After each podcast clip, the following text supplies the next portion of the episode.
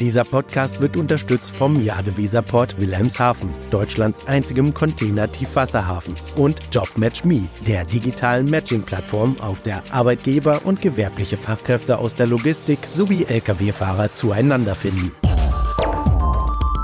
DVZ, der Podcast. News und Hintergründe der Woche. Wieder einmal macht die weltgrößte Linienreederei MSC von sich reden. Der Schweizer Konzern will das französische Logistikunternehmen Clasquin übernehmen.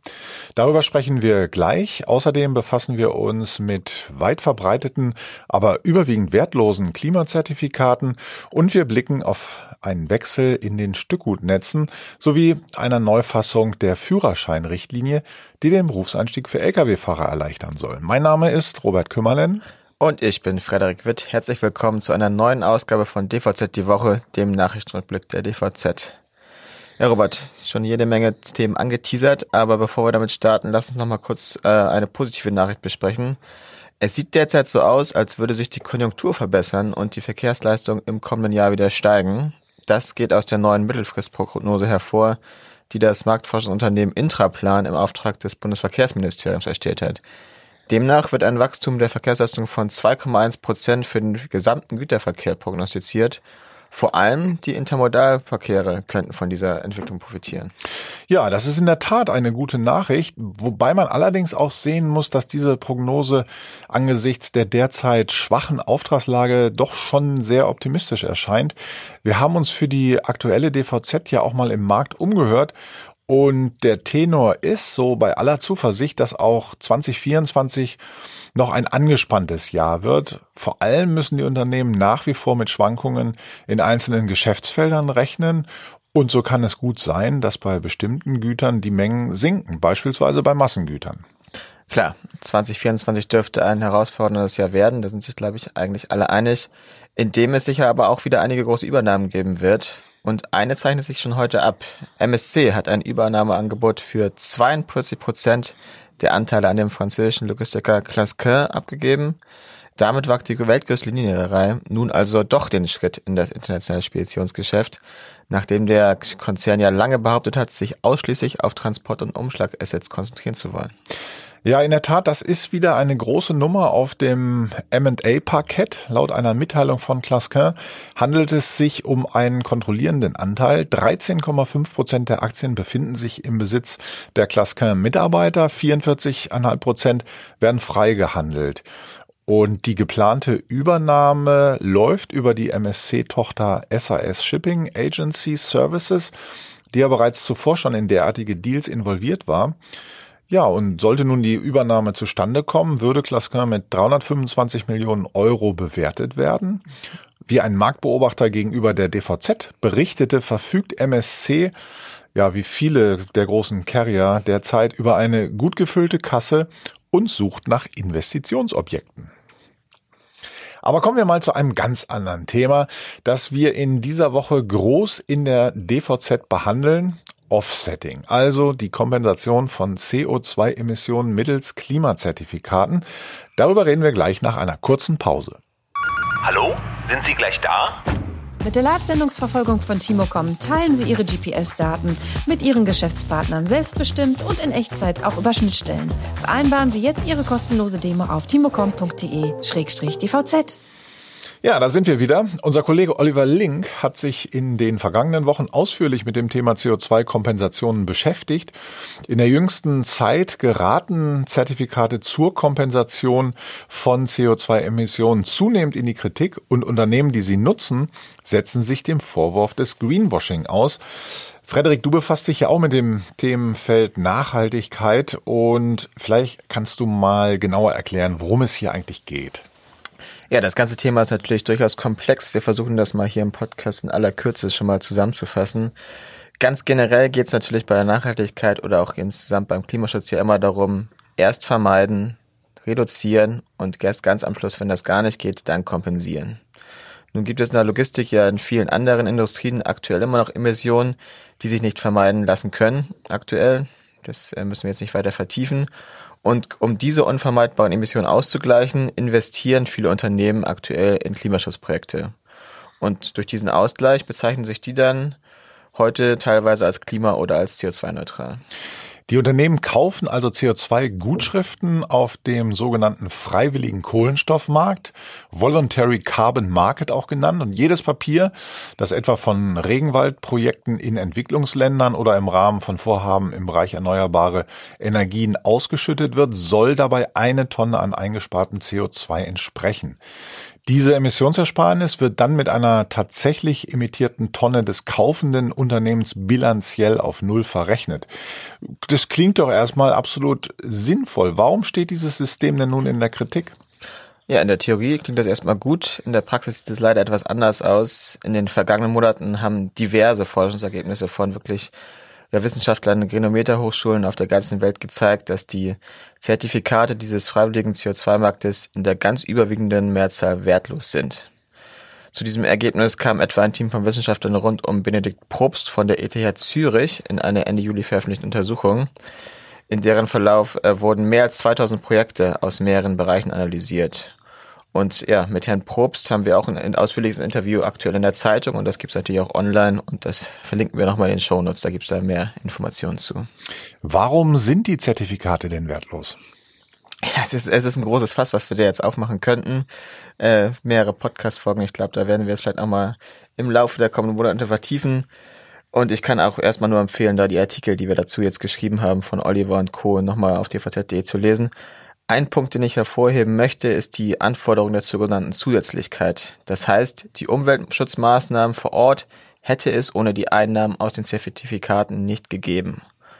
Und genau daran fehlt es halt häufig bei Projekten, etwa aus dem Bereich erneuerbare Energien oder auch bei Aufforstungsprojekten. Es gibt aber noch viele andere Probleme, die Oliver in seinem Artikel aufführt. Viele Unternehmen können ja aber bekanntlich nicht alle ihre Emissionen schon heute vollständig vermeiden.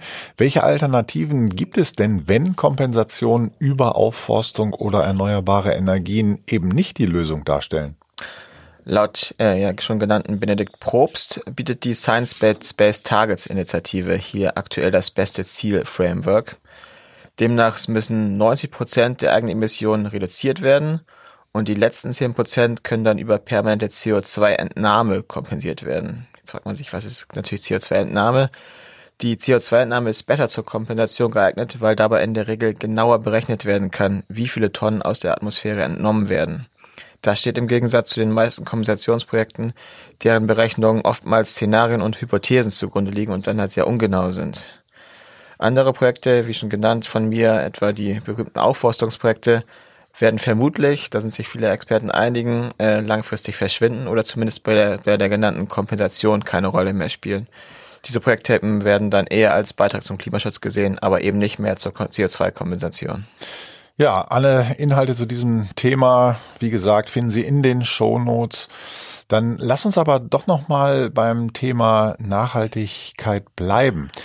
Denn du, Frederik, warst ja vor 14 Tagen beim Deutschen Nachhaltigkeitstag in Düsseldorf. Was konntest du da denn so mitnehmen? Ja, erstmal ganz klar wurde mir wieder, wie groß das Thema ist. Also ich beschäftige mich ja in der Logistik mit Nachhaltigkeit und da ist das Thema schon riesengroß. Wenn man einfach nur mal von den verschiedenen Verkehrsträgern ausgeht, Straße, See, Luft, ist das Thema schon komplex. Wenn man dann nochmal die Logistik verlässt, wird das Thema natürlich noch viel größer. Also Artenschutz, Biodiversität, Recycling, mhm. Lebensmittelverschwendung. Da gibt's ja x Themen, die man unter dem großen Aspekt Nachhaltigkeit betrachten kann. Und da gab's auf jeden Fall beim Nachhaltigkeitstag jede Menge Input zu. Ähm, was ich jetzt persönlich auch für meine Arbeit oder für unsere Arbeit mitnehmen kann, ist, glaube ich, das Thema Kreislaufwirtschaft. Kreislaufwirtschaft ist ja schon so ein Begriff, der ja in den letzten Jahren immer stärker schon auch in der Logistik diskutiert wurde und ich glaube, das Thema wird jetzt immer größer. Auf dem Nachhaltigkeitstag gab es ein spannendes Panel mit einigen Industrieunternehmen, die zumindest in der Planung schon sehr weit sind oder auch schon tatsächlich Prozesse umgestellt haben auf Kreislaufwirtschaft und ganz äh, explizit jetzt auch in der Logistik nach passenden Partnern suchen, um das auch entsprechend hinzubekommen. Und ja, also schon mal eine These, wir sind ja schon am Ende des Jahres, glaube ich, kann man das schon mal sagen. Ich glaube ja, Circular Economy oder Kreislaufwirtschaft wird in der Logistik 2024 auf jeden Fall nochmal an Bedeutung gewinnen. Mhm. Momentan findet ja auch die Weltklimakonferenz in Dubai statt. Das ist in dem Bereich so das Event des Jahres, bei dem es um den globalen Umweltschutz und Maßnahmen zur Bekämpfung eben des Klimawandels geht. Ähm, man kann viel darüber lesen in diesen Tagen über diese Veranstaltung. Ähm, auch viel Kritik im Übrigen. Was sind denn hier deine Erwartungen? Ja, ist eine, ist eine schwierige Frage. Du hast schon gesagt, die Kritik, das müssen wir jetzt gar nicht vertiefen, natürlich auch am Ausrichter. Grundsätzlich würde ich schon sagen, dass ich immer optimistisch bin, äh, ganz generell, aber die Konferenzen der vergangenen Jahre, die ja immer dann mit großen Erwartungen gestartet sind, waren in der Regel ja doch leider eher enttäuschend und haben wenig Konkretes dann hervorgebracht. Positiv kann man sagen, der Klimaschutz ist aktuell trotz aller anderen Krisen, die es so auf der Welt ja leider gibt, jetzt mal wieder wirklich ins Bewusstsein vieler Menschen gerückt durch die äh, Weltklimakonferenz. Das ist sicherlich positiv. Und ja, auch nochmal auf unsere Branche betrachtet, der Transportsektor nimmt durchaus eine Rolle ein. Also neben den vielen anderen Themen, die da diskutiert wird auf höchster politischer Ebene. Diese Woche unter anderem veranstaltet die EU einen Transporttag, bei dem es dann unter anderem um alternative Treibstoffe für die Schiff- und Luftfahrt geht. Aber auch da natürlich wie immer muss man erstmal abwarten, was es da am Ende dann wirklich Konkretes zu berichten gibt. Okay, alles klar. Wo du jetzt schon die EU erwähnt hast, da fällt mir ein, dass sich in dieser Woche die Verkehrsminister der EU-Staaten getroffen und sich auf eine Neufassung der Führerscheinrichtlinie verständigt haben. Die Verkehrsminister wollen die Bedingungen für begleitetes Lkw-Fahren gegenüber dem Vorschlag der EU-Kommission noch vereinfachen. So soll als Begleiter bereits ein Fahrer ab 24 Jahren in Frage kommen, statt ab 25 Jahren, wie es im Kommissionsvorschlag steht. Er muss dann mindestens seit fünf Jahren einen Lkw-Führerschein der Klasse C oder CE haben, der ihm in den zurückliegenden fünf Jahren nicht zeitweise entzogen wurde. Den Kommissionsvorschlag, dass der Begleiter auch über Qualifikation und Ausbildung eines Berufskraftfahrers verfügen muss, wollen die Mitgliedstaaten streichen. Es soll aber möglich sein, nationale Zusatzbedingungen für Begleitpersonen festzulegen. Ja, ganz klar. Angesichts des Fahrermangels soll so dann jungen Menschen der Berufseinstieg erleichtert werden. Bis es soweit ist, muss aber das Europäische Parlament dies unterstützen und sich dann mit den Mitgliedstaaten noch auf einen endgültigen Gesetzestext einigen und das kann natürlich dauern. Jedenfalls dürften dieses Vorhaben vor allem die Straßengüterverkehrsunternehmen mit Interesse verfolgen. In dem Segment gab es diese Woche ja noch zwei weitere interessante Meldungen. Jo, das ist richtig. Zum einen tritt nämlich die Emons-Spedition der Stückgutkooperation Cargoline als Gesellschafter zum 1. Januar kommenden Jahres bei. Damit wollen die Partner die Stabilität ihrer Netzwerke absichern und auf gravierende Mengenschwankungen und unvorhersehbare Ereignisse reagieren können, heißt es in einer gemeinsamen Mitteilung. Und die zweite Meldung aus diesem Segment ist, dass Renus wieder zum Stückgutverbund NG Network zurückkehrt und fünfter Gesellschafter wird. Aber die sind doch wiederum Gesellschafter bei Cargoline, oder? Ja, genau. Derzeit ist Renus noch Gesellschafter der konkurrierenden Stückgutkooperation Cargoline. Renus werde, Zitat, nach Ablauf der vertraglichen Verpflichtungen, Zitat Ende, als Gesellschafter zu NG Network wechseln, heißt es. Nach DVZ-Informationen, da war unser Kollege Lutz Launroth dran, beträgt die Kündigungsfrist bei Cargoline ein Jahr zum Jahresende. Renus war tatsächlich Ende 2018 aus dem Gesellschafterkreis der damaligen System Alliance, der heutigen NG Network, ausgeschieden und hatte sich als Gesellschafter dem Verbund Cargoline angeschlossen. Gut, so schließt sich also dann der Kreis. An der Entwicklung sieht man, dass aufgrund der angespannten wirtschaftlichen Lage, die haben wir ja eingangs skizziert, die Stücknetze unter Druck geraten. Wenn ihnen nämlich mal Partner wegbrechen sollten, wird die deutschlandweite Flächendeckung schwieriger. NG Network stärkt sich nun mit Renus und Emons und Caroline tun sich zusammen, um Synergien zu nutzen. Andere Netze werden wohl auch etwas dafür tun müssen, um sich gegen das Risiko von Lücken im Netz abzusichern. So ist es. Und eine Lücke der ganz anderen Art, nämlich eine Personallücke, hat jüngst Schenker gefüllt. Das Unternehmen musste sich ja zum 1. Januar 2024 einen neuen Kontraktlogistikvorstand suchen und hat nun im eigenen Haus einen geeigneten gefunden. Niklas Wilmking übernimmt den Posten von Hessel Verhage, der nur gut ein Jahr im Amt war. Äh, Wilmking arbeitet seit über 20 Jahren für Schenker und ist derzeit CEO der Region Asien-Pazifik. Der Aufsichtsrat hat der Berufung des 49-Jährigen am Mittwoch zugestimmt und Wilmking soll einen guten Draht zu DB Schenker CEO Jochen Teves haben. Das ist sicherlich von Vorteil. Dann schauen wir mal, wie sich das da weiterentwickelt. Und mit dieser Nachricht, liebe Zuhörerinnen und Zuhörer, sind wir dann auch schon am Ende des heutigen Wochenrückblicks angelangt. Wir können uns nur wie immer bedanken, ganz herzlich für Ihr Interesse. Sie können diesen Podcast auf jeder gängigen Podcast-Plattform abonnieren. Fragen, Anregungen oder Kommentare schicken Sie gerne an redaktion.dvz.de. Wir wünschen Ihnen ein schönes Wochenende. Robert, wir haben ja noch eine Weihnachtsfeier anstehen am Ende der Woche und dann ein äh, zweites Adventswochenende zum Erholen.